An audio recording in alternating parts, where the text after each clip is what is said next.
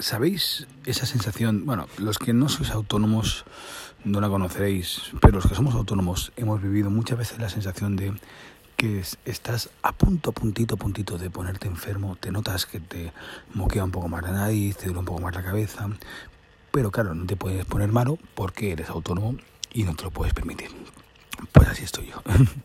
Son las 3 y 51 de la, de la, de la noche y acabo de llegar del último concierto que he hecho en Almazán, en Soria, en la sala Maneras de Vivir.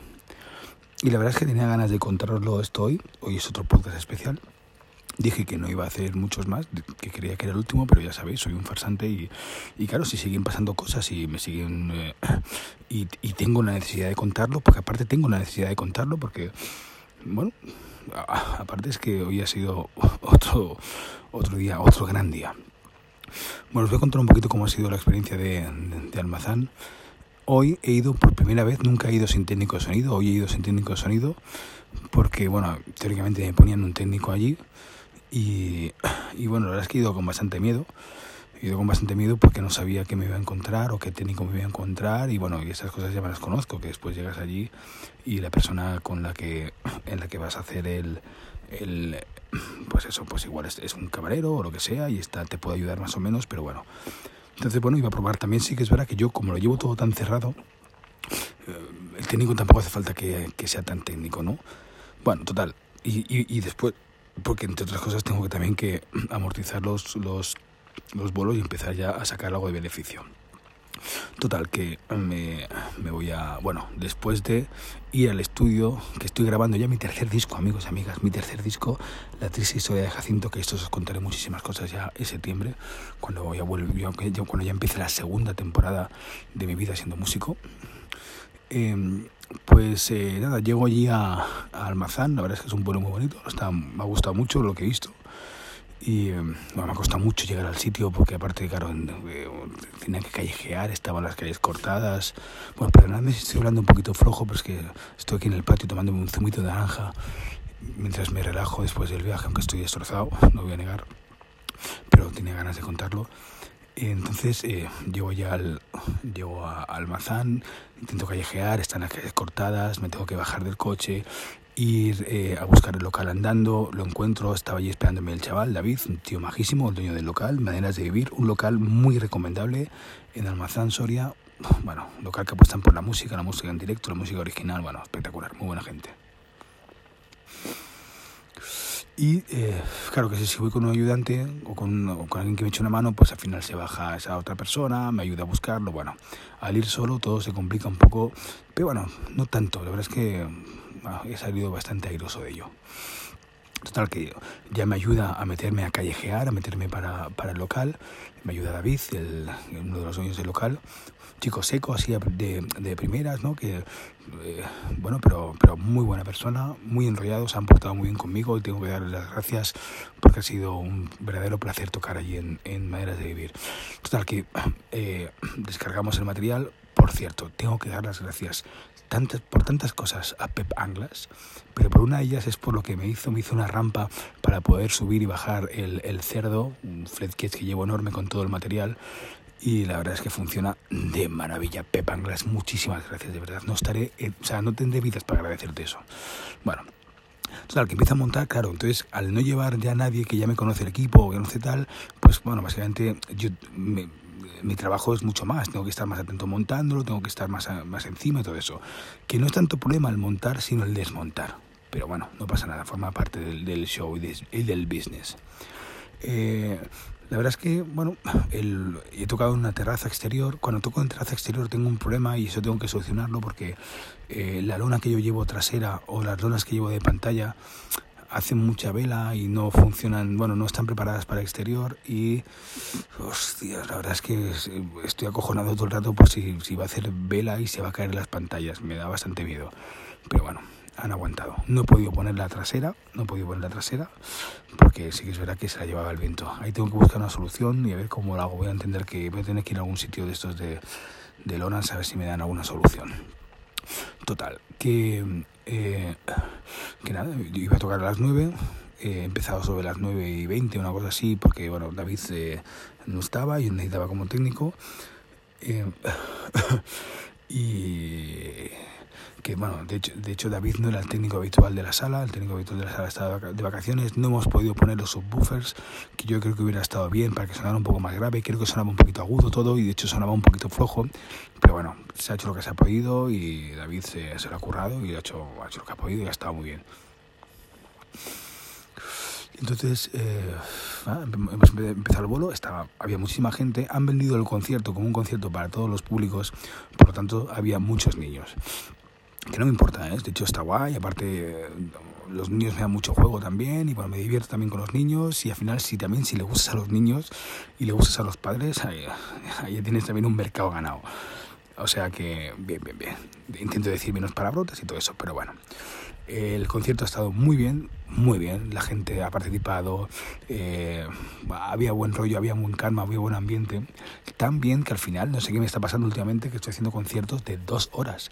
Pues hoy he hecho un concierto de dos horas y media. ¡Qué puta locura! Y no querían que me fuera. Eh, al final de todo, eh, bueno, estoy tocando los temas, acabo el concierto, hago el bis de, tus perjúmenes, que nunca lo suelo hacer, pues lo he hecho.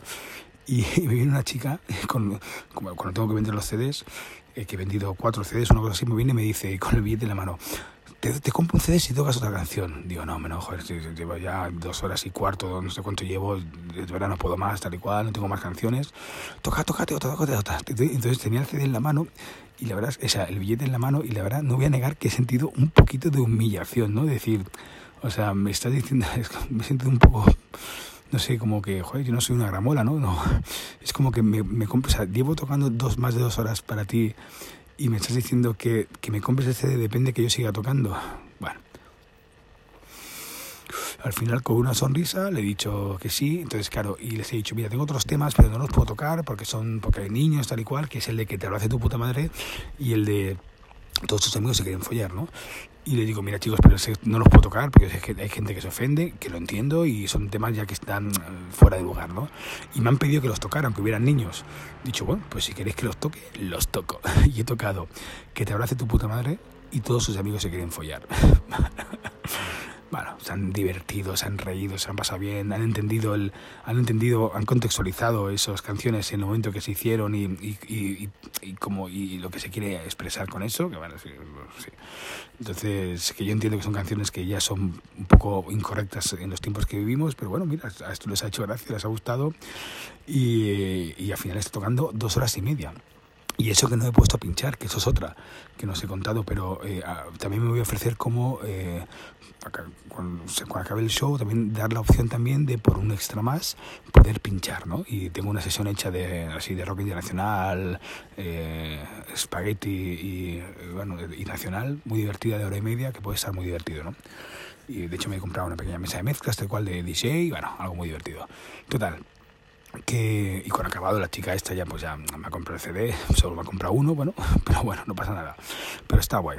Sí que es verdad que el concierto era un concierto gratis entonces la gente no ha pagado por ello no entonces bueno eh, la verdad es que me gusta mucho la, filosofía que tiene el, el bar eh, maneras de vivir de que hay muchos conciertos que los hacen con, con taquilla y que la gente se acostumbre a pagar no porque no todo es gratis. Eh, yo de este concierto me han pagado un caché de 250 euros, esta vez no he pagado técnico, por lo tanto tengo que descontar estos 250, tengo que descontar el viaje, que han sido unos eh, 400 kilómetros, pues 40 eh, euros.